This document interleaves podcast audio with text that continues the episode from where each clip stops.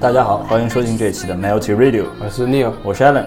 软弱是个大宇宙啊，软弱是个大雪茄。好，这是我们今最近想的一个 slogan 啊。对对对，准备每一期给大家灌输一个、我们的软弱哲学。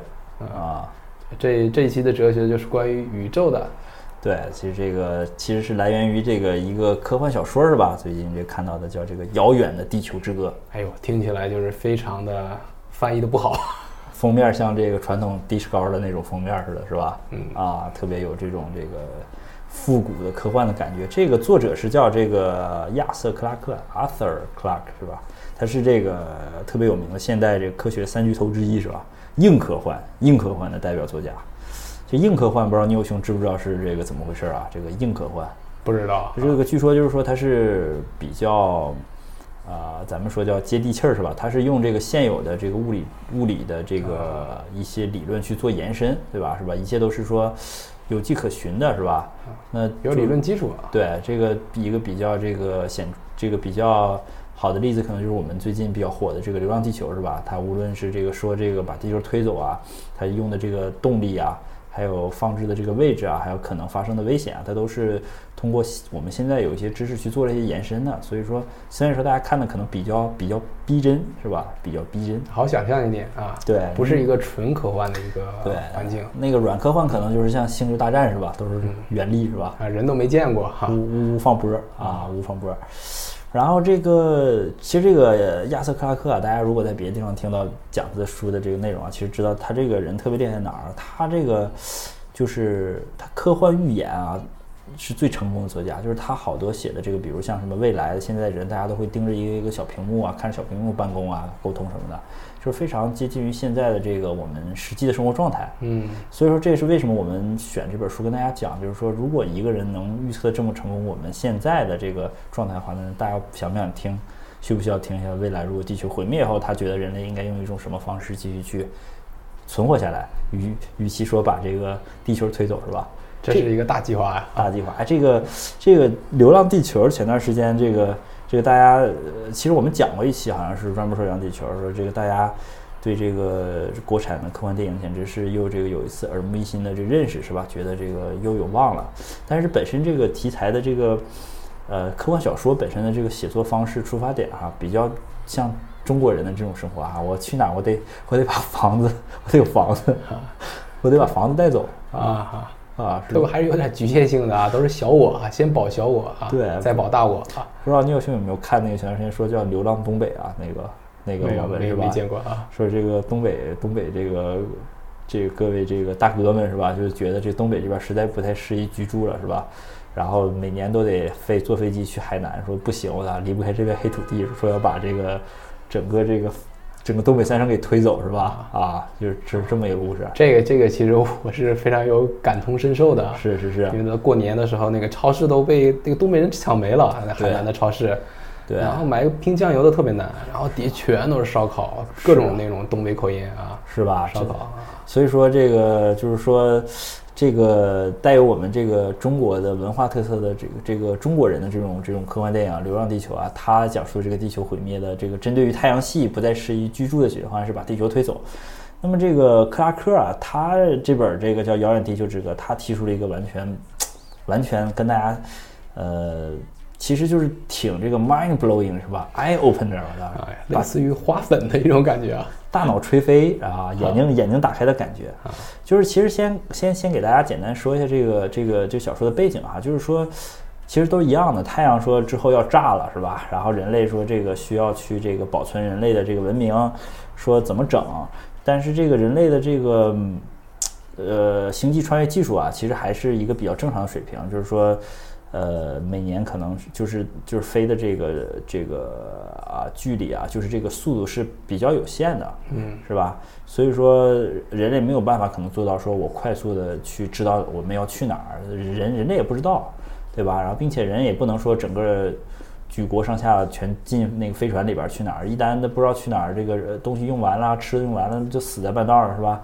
都去一个地儿，一旦那不适合居住是吧？也就都死了。所以说，所以说人类这是处于一个比较尴尬的这个境地啊，并且也没有说把地球给搬走这么一说。嗯嗯，哎，这让我想到那个《爱死机》有一集里面，就是有一个人已经死了，是吧？他距离地球几万光年，是吧？永远都回不到地球了。是，这是我们我跟聂友兄非常喜欢的一集，看了好多遍，就是这个。关键这个场景是非常喜欢的，中间有段激情戏啊。对对对，这个爱死机第几集忘记了是吧？它这个宇宙飞船，它以为是它是进了一个这种像这种呃虫洞的，类似用虫洞科技的，或者帮助飞船快速加速到光速的，可以到达另一个地方的这种跳跃的这么一个装置是吧？一个 portal。一个入口，但是实际上这个入口是已经被一个这个虫族的这个虫族的大蜘蛛女，啊，给这个占领了，这么给这个已经给呃入侵了或者已经给孵化这么一个场所是吧？然后这个飞行员，这个飞行员，这个船长吧，这个这个船长在这个呃几次非常美好的幻象之后。最终发现自己困在了这个活在一个假假想的世界轮回的地狱里边啊，这也是一个非常非常终终极的一个哲学问题啊。对啊，但是整个那个那集的画风还是特别的让大家喜欢，是吧？这个 Perky 胸特别的好看啊，胸特别的饱满啊。嗯，行，那第二个这个 challenge 就是不能把风险。呃，放在一个篮子里啊，是吧？要 diversify，他不知道你要去哪个星球才适宜人类的生存，是这样的吗？对对对对对，就是说这个当时啊，人类确定发现说这个就是毕竟是硬科幻嘛，是吧？就是我们也是现有基于现有的当时的天文知识嘛。我们我们其实之前也看过什么什么人马星的什么阿尔法什么玩意儿星系的哪一个星座，就是哪个星座哪一个行星可能会设计居住，是吧？当时这个设定里边是说最近就是本来就少能去地方少，并且最近的一个我们能去的是三十三光年。嗯，三十三光年，然后这个就是大家没有概念啊，就是说这个人类现在到目前为止，咱们现在人类飞的最远的飞行器到哪儿了？就是一九七七年发射的那个星空探，叫叫叫叫什么叫什么 View 是吧？什么 Traveler 是吧？什么空间探测者飞了五十年，飞了大概是这个，也就是还没还还没飞出太阳系。啊，还没还没飞出太阳系，嗯，那么所以说我们如果拿这个来看的话，就简直太远了，是吧？太远了，做不到。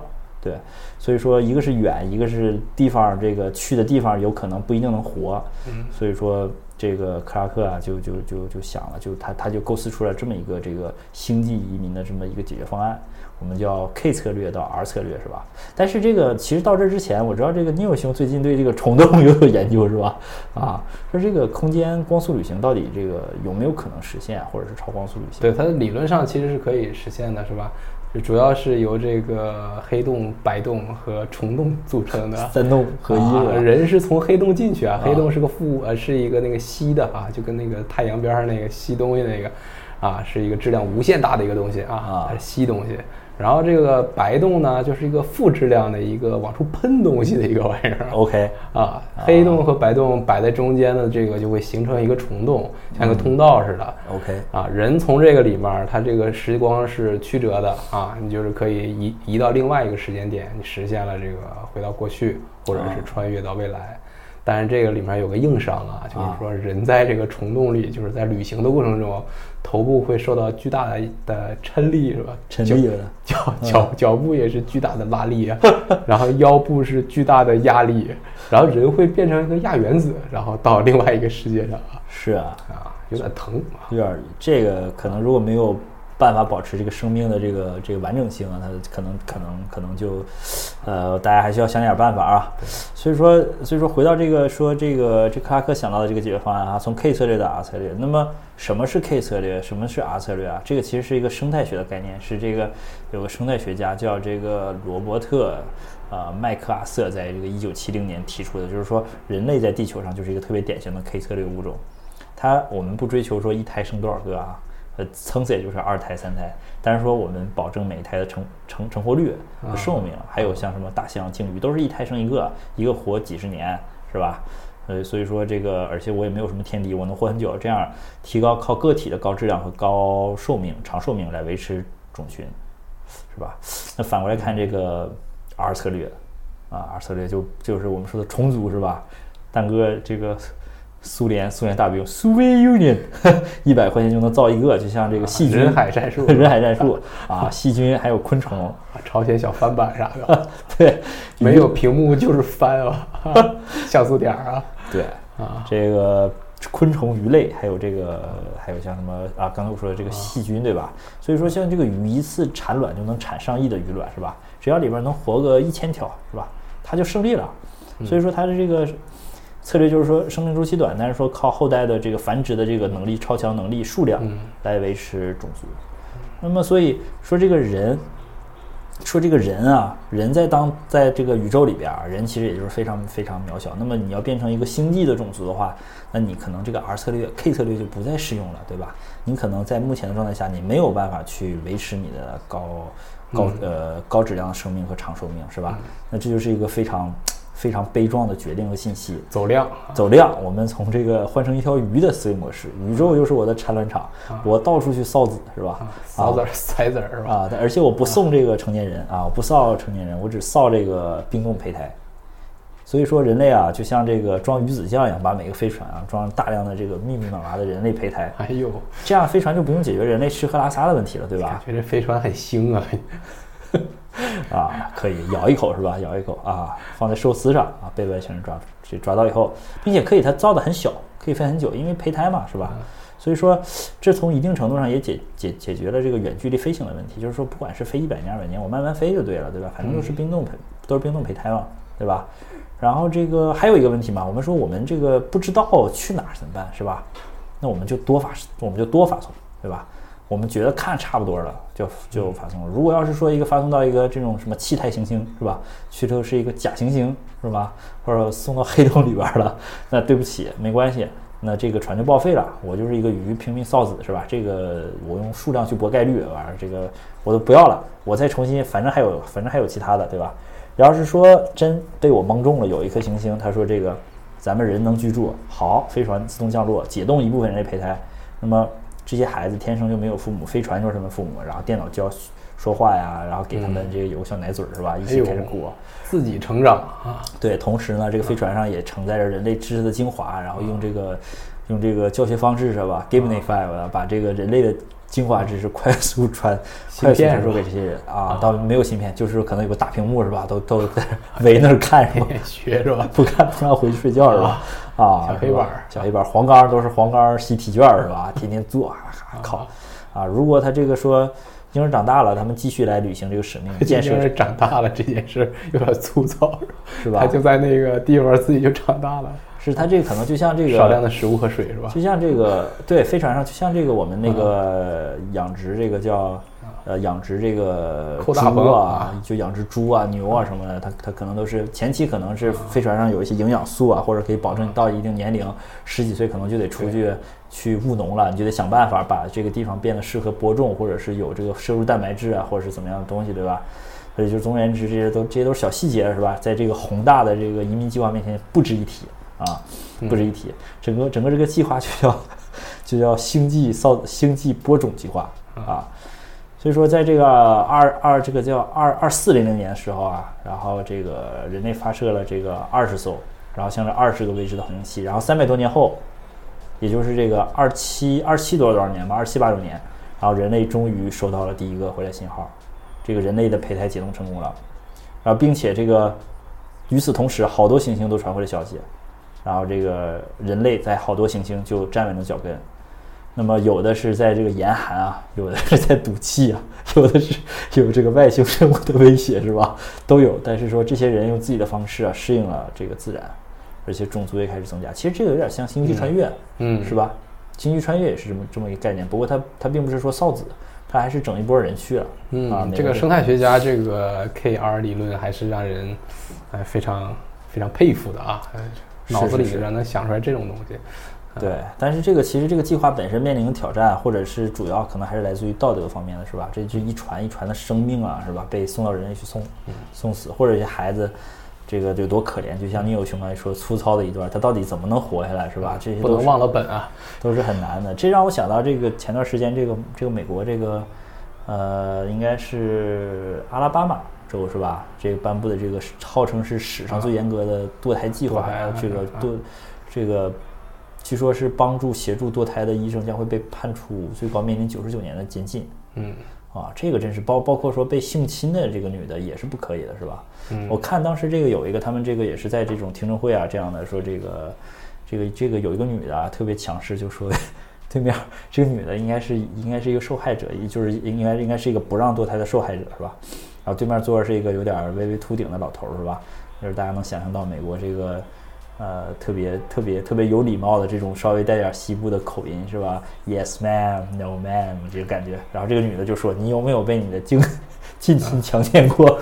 你有没有这个被近在被近亲强奸过以后这个怀孕的经经历？”对面那个这老头就说：“呃，No, ma'am. No, ma'am.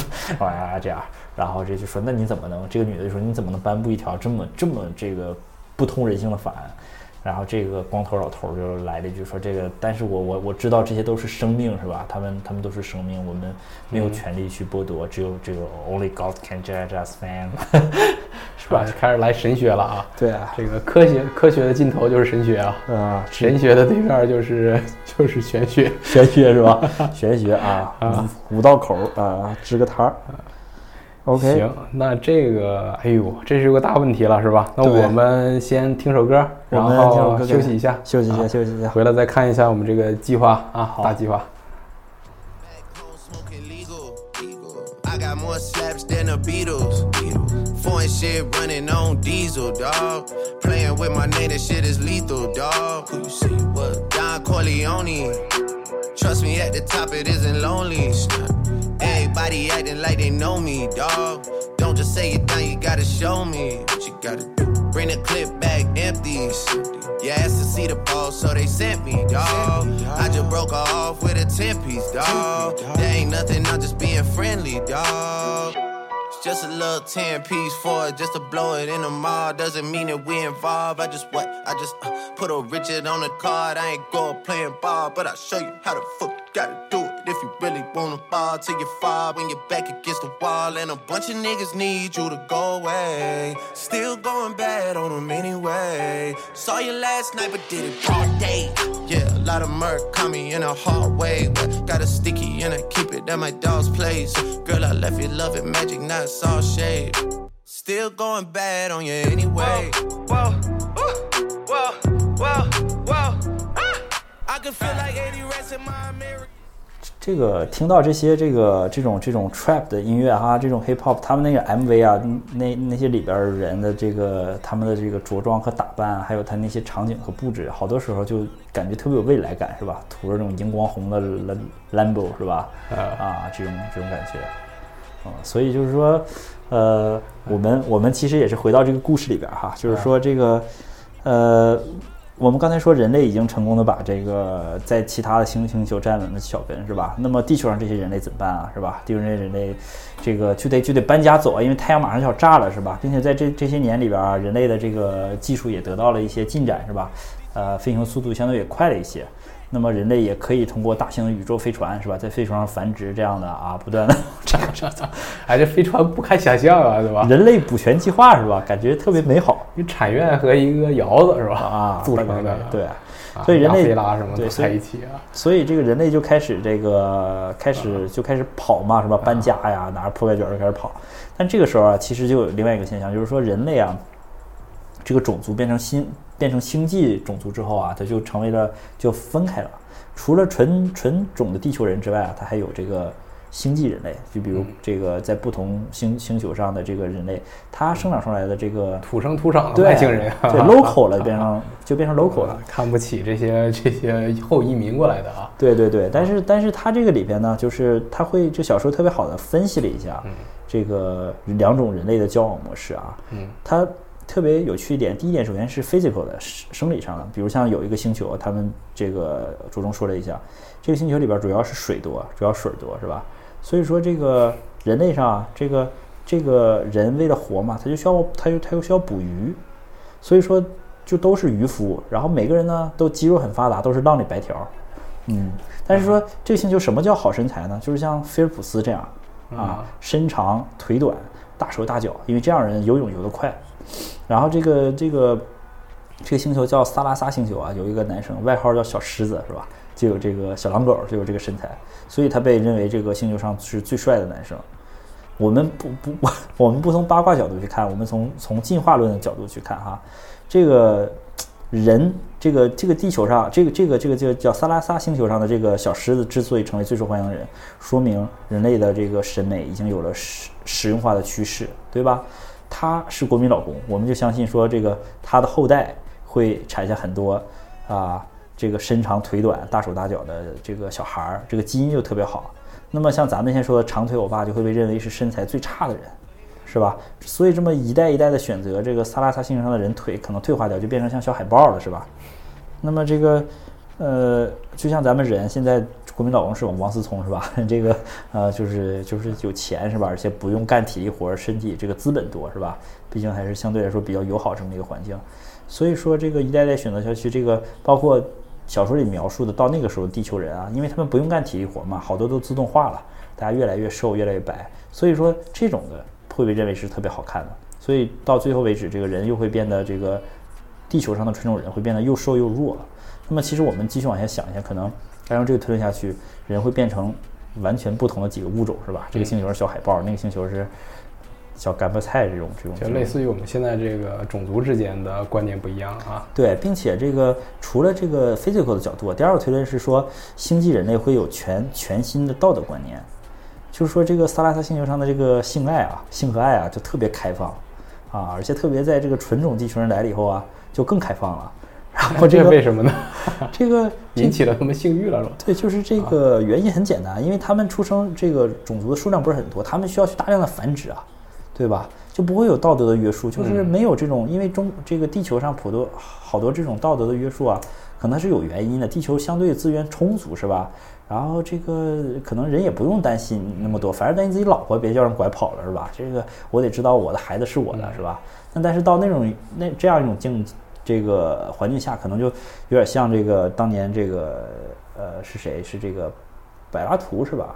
啊，柏拉图还是谁说过他有那么一个描述过这么一个理想国，就是孩子出生了都被都被拿走，父母不知自己孩子不知道自己的父母谁，父母父母不知道自己的孩子是谁，然后每个孩子被国家培养成一个不同的职业，什么他分为卫国者啊，就是士兵这种的，还有这个可能搞科研的这种人是吧？嗯，都是特别的，这个就是有点像咱们玩的游戏是吧？就特别的这种分化，所以他们亲亲近之间就没有什么感情了？对对对啊，对切断了这件事啊。对，所以说这个国家就是性爱开放，地球人去了以后就更开放啊。他这个因为这个好多当当时这个萨拉萨女性就爱上纯种地球人，为什么说原来他们现在老公只会捕鱼，然后纯种地球人太厉害了啊，摁个钮儿机器人就捕鱼。啊，这个所以一个男人什么时候最帅，就是一个自由操纵东西时候最帅，是吧？之前好多女生好像说过，她特别喜欢看男生倒车时候样子，是吧？而且是一个手要扶在这个副驾驶的背后，是吧？另一个手在那儿疯狂的这个揉轮儿，是吧？然后头往后看，是吧？然后并且在这个轻轻一顿操作猛如虎啊！啊，定睛一看原地杵，然后并且在这个触碰东西我还能很淡定，没事儿，就 有全险。翻车没事儿，咱车没事啊，没事啊，是吧？这个这个自由操作东西最帅，所以说有这个好多这个呃这个女性，这个萨拉萨星的女性就爱上地球人，并且他们这个也没有什么伦理哈、伦理观念，情情节非常的前卫，就是说这个地球的，就是这个女的。这个萨拉萨星球的这个美女啊，她有老公了，她喜欢上地球的舰长，然后呢，并且她的弟弟，就刚才说那个小狮子，他也他跟副舰长好上了啊，不光突破了伦理，还突破了性别，就是姐夫和小舅子来了一段是吧？啊，然后最后就是说同性乱伦啊，对对对，所以说这个最后故事结局是这个副这个副舰长走了，然后留下了这个美女老婆和这个渔夫继续过日子。然后这个渔夫呢还和老婆一起养着副舰长和自己老婆生的儿子，大家都很珍视对方。嗯啊，看这个东西，这个真是说我们现代人可能有些人接受不了，是吧？都不知道叫啥是吧？是吧？这个称称谓都不知道。我管你叫哥，你管我叫爸啊，对吧？各论各的。这个 R 计划果然是 R 计划出来的人啊，是吧？对他这个协议一点啊。对，其实就是说，这个文化鸿沟还有一个非常重要的原因，是就这些人没有没有装任何的传统观念。那那么为什么？就是说，回头说一个事儿哈，人往这个太空发这个哨子的时候啊，人类面临着一个问题，说给未来这些星际人类写什么教材，让他们受什么样的教育？然后人类想了一下，两个东西他们没放，一个就是宗教，一个是传统观念。因为宗教里边本身它有太多的恩怨了，是吧？你说围绕着这个耶路撒冷，它是这个几几大宗三大宗教的起源，每个宗教在描述自己的历历史的时候都是爱恨情仇，是吧？都是他屠我了，我屠他了，我咔咔咔哭倒一片墙，是吧？所以说，一个民族小孩出生了，父母要告诉他，他长大以后，他肯定要面对其他种族啊，他肯定又互相残杀。但是对这个这个星球来说，它没有意义啊，他他他他搞这个东西根本没有根本没有意义。所以说，对于当事人来说，希望这些孩子他自己去写自己的历史，所以他们在没有任何约束的情况下，进化出了全新的道德观和爱情观。哎呦，这给我们引发了一个非常非常大的一个非常深刻的一个话题啊！对对对，这所谓历史的这些遗留问题，给我们带来了太多的历史包袱，是吧？对让我们活的就没那么洋洋洒洒的。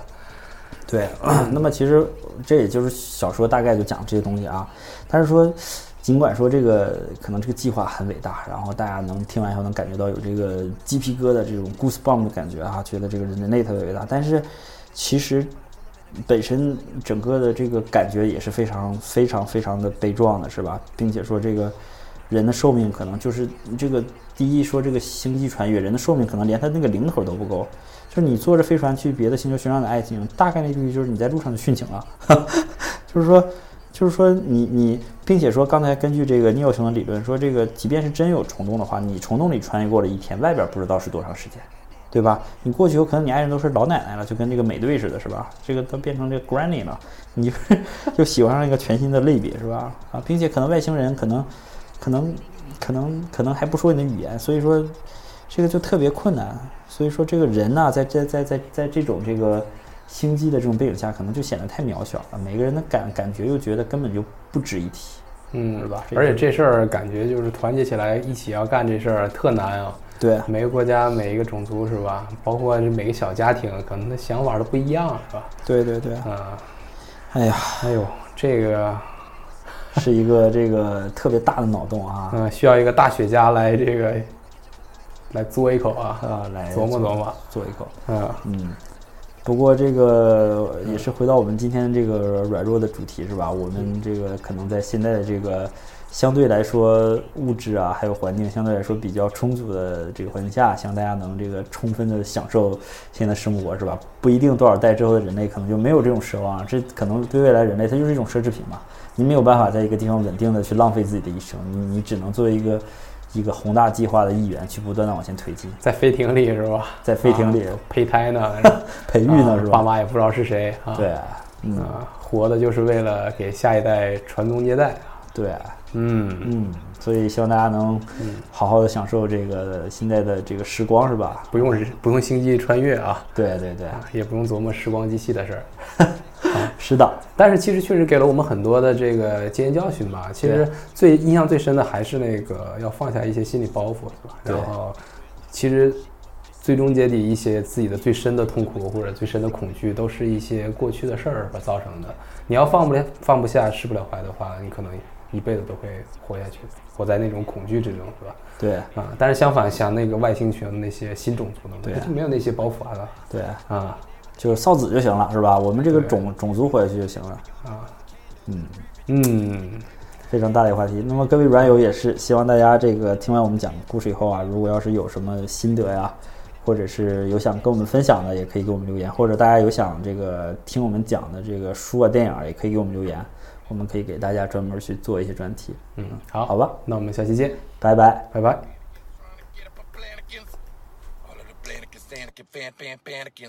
A Planikins. All the Panikins, Anakin, Anna in a cabana. You're in a cab- I'm in a cabana in a chant.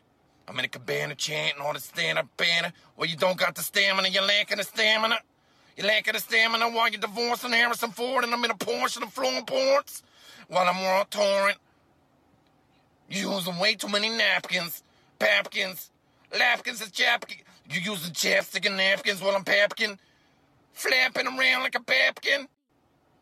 Flaming a baby, pan a champion, damn a can of